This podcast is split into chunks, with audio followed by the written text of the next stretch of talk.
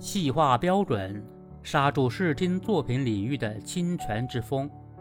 他人享有著作权的视频可以修改并进行销售吗？近日，北京互联网法院公布多起涉数字教育著作权纠纷典型案例。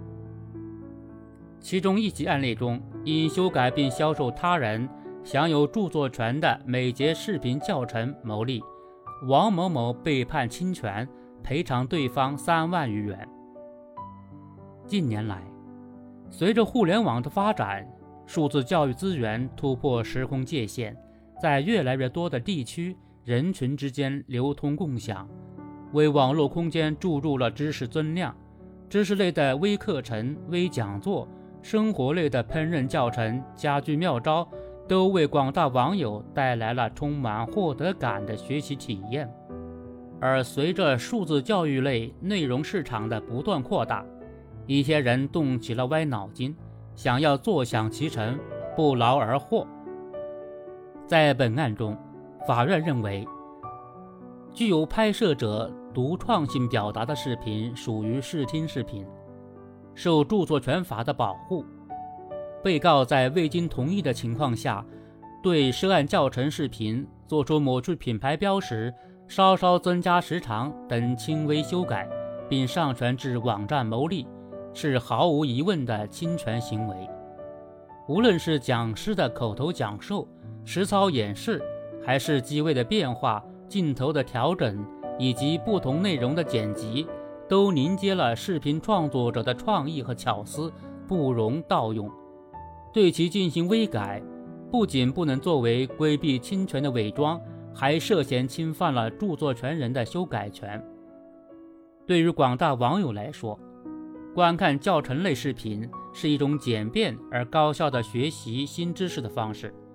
而每一条视频背后都是创作者的智慧与经验、心血与付出。倘若进行简单微调后便可以据为己有、传播牟利，不仅是对创作者权益的损害、情感的伤害，也会形成错误导向、带偏行业风气。只有保护好网络空间的原创动力与原创活力，杜绝劣币驱逐良币、抄袭挤占原创的苗头和倾向，才能不断提升内容创作质量，让网友有更好的观看学习体验。更进一步看。本案还具有两方面的典型意义：一方面，案件提供了相关视听作品著作权归属的裁判思路，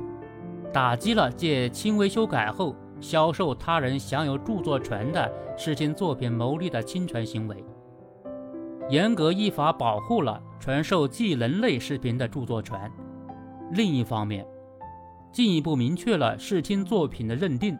及每节操作等教程类视频的创作者所拍摄的视频中，能够体现其独创性表达的，应认定为视听作品，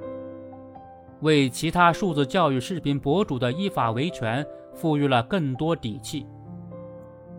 数字教育类视频的内容形式越来越丰富，受众越来越广泛，为建设学习型社会提供助力。也对著作权的保护提出了新的要求。在此背景下，相关案例对于视听作品及其著作权归属的厘清，有着重要的示范与参照价值。也要看到，在对侵权行为的客观认定等方面，有关部门还需进一步探索，拿出更加细化的标准。唯其如此，才能真正刹住视听作品领域的侵权之风。以法治进步为规范数据教育发展、呵护清朗网络空间保驾护航。